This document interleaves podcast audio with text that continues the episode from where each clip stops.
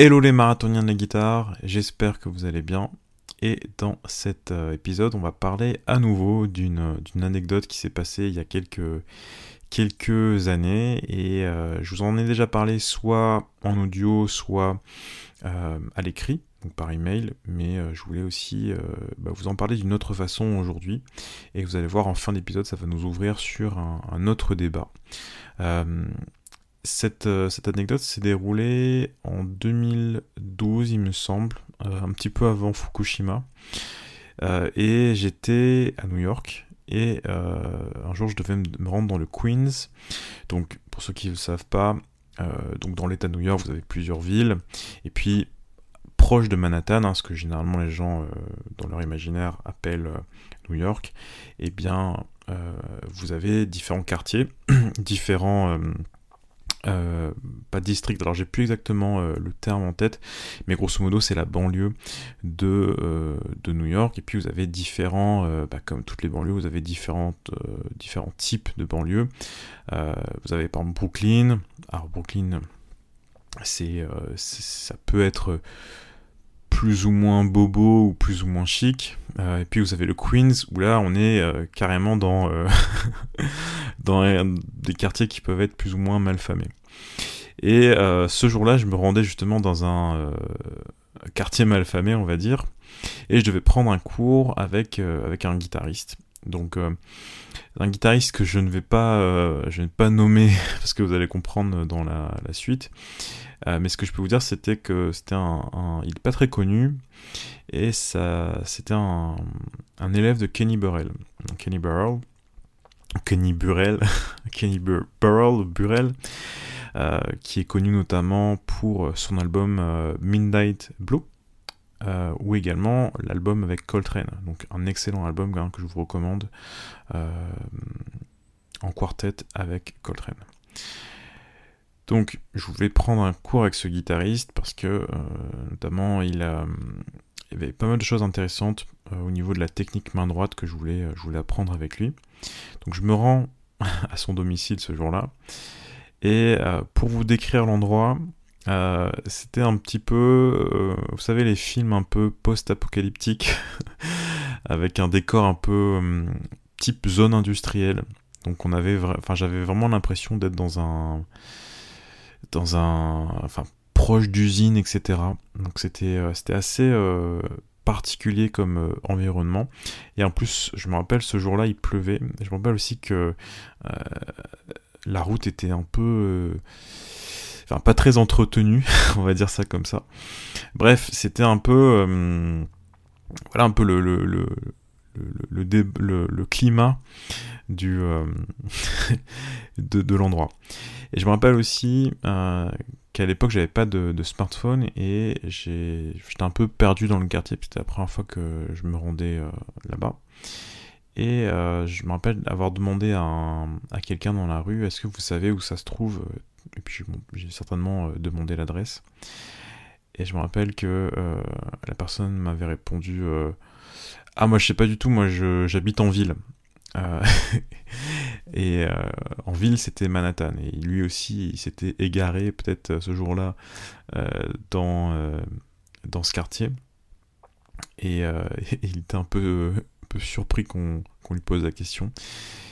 Et il m'avait quand même aidé parce que il avait, il avait dégainé son, son iPhone et il m'avait, il avait cherché l'adresse pour moi. Donc Euh, donc, voilà, c'était le tout début de, cette technologie. Et euh, d'ailleurs, ça m'avait euh, surpris parce que je crois que c'était la première fois que, je voyais ça. Bref. Et donc, je me rends chez ce guitariste et la porte d'entrée, je me rappelle, ça m'a fait penser à une sorte de, vous savez, les, les pièces réfrigérées pour les pour les hangars où on stocke des cadavres euh, d'animaux, etc. Euh, enfin, cadavres ou, autres, euh, d'animaux ou autres d'ailleurs. Vous voyez un peu le, style, donc c'était pas très très rassurant.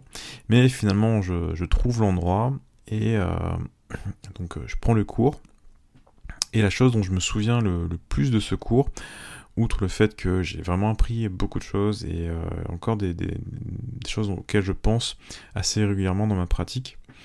ce que je me souviens, c'est surtout quelqu'un, enfin, j'avais en face de moi quelqu'un de, passionné, qui avait une vie qui n'était pas, euh, était pas évidente parce qu'il habitait, dans une, colocation.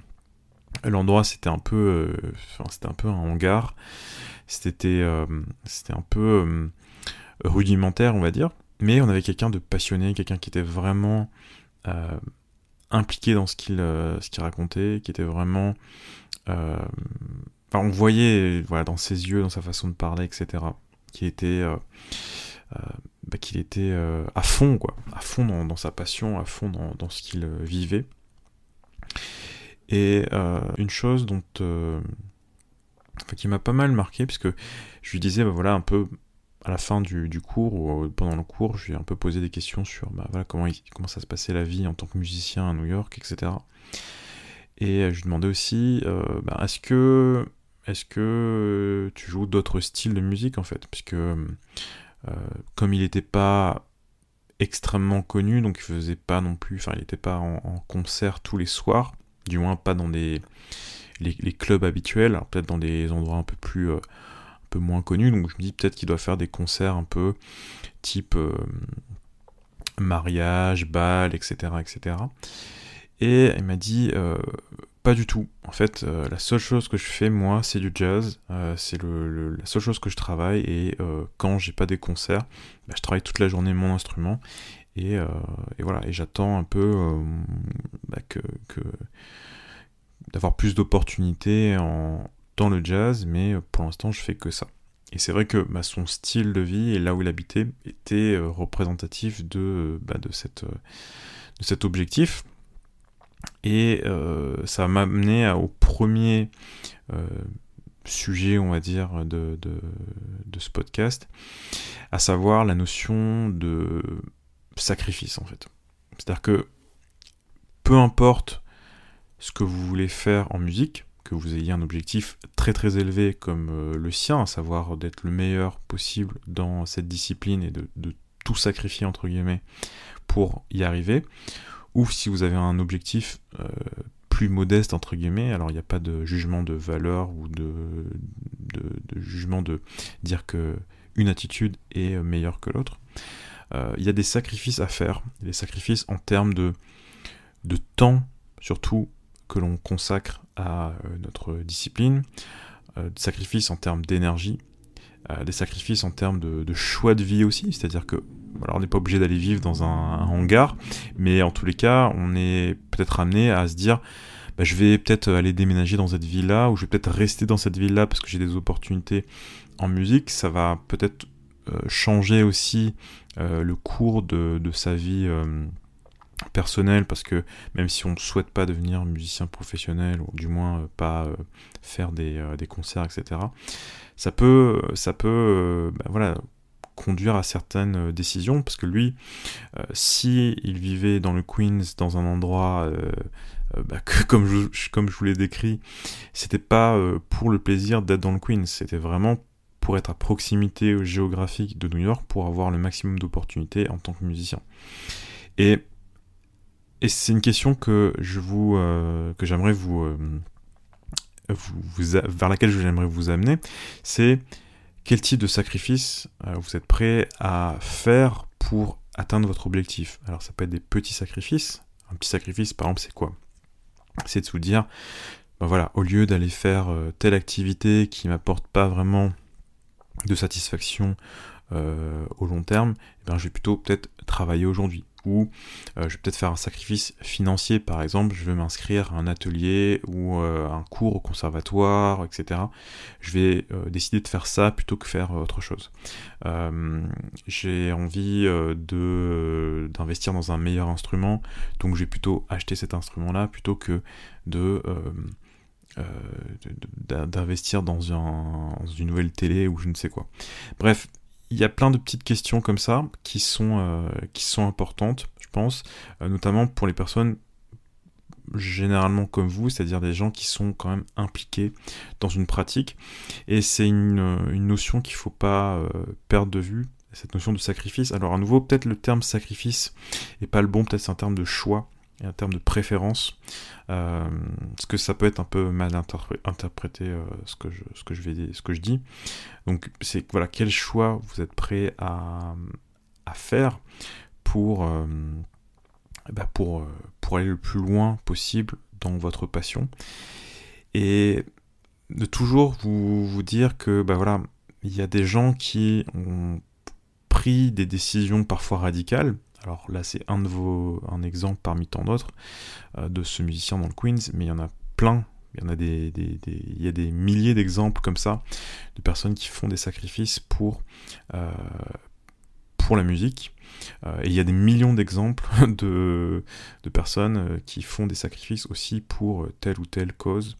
Voilà.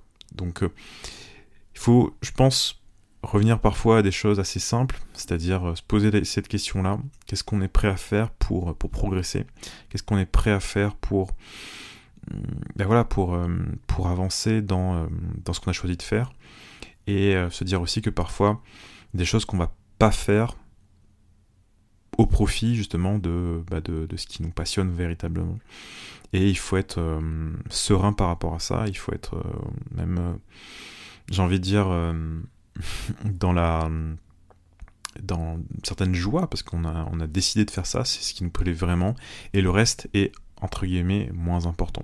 À nouveau, ramenez ça par rapport à votre situation et par rapport à, par rapport à, voilà, par, rapport à ce qui vous parle, parce que c'est pas, je vous demande pas d'aller vivre euh, dans un, voilà, ici ou là pour euh, pour pouvoir, euh, jouer un Soul West Montgomery, loin de là. Mais en même temps, ça me paraît, ça me paraît important de, parler de choses comme ça, qui sont, euh, bah, qui sont au cœur de, bah, de, de, ce qu'on fait, parce que malgré tout, la musique, c'est une passion qui demande euh, du temps et beaucoup d'énergie. Beaucoup de temps et beaucoup d'énergie. Donc ça, ça, forcément, ça, ça nécessite ensuite un certain nombre de choix. Voilà, je vous laisse. Donc, je vais essayer de faire des épisodes assez courts. Euh, je pense que c'est, euh, ça doit être euh, déjà un peu plus de 10 minutes là. Donc, c'est suffisant. Mais on va ouvrir le, débat, on va dire, dans le prochain épisode. donc, je vous donne rendez-vous dans le prochain épisode pour un petit peu la suite de, bah, l'épisode du jour. Donc, à très bientôt.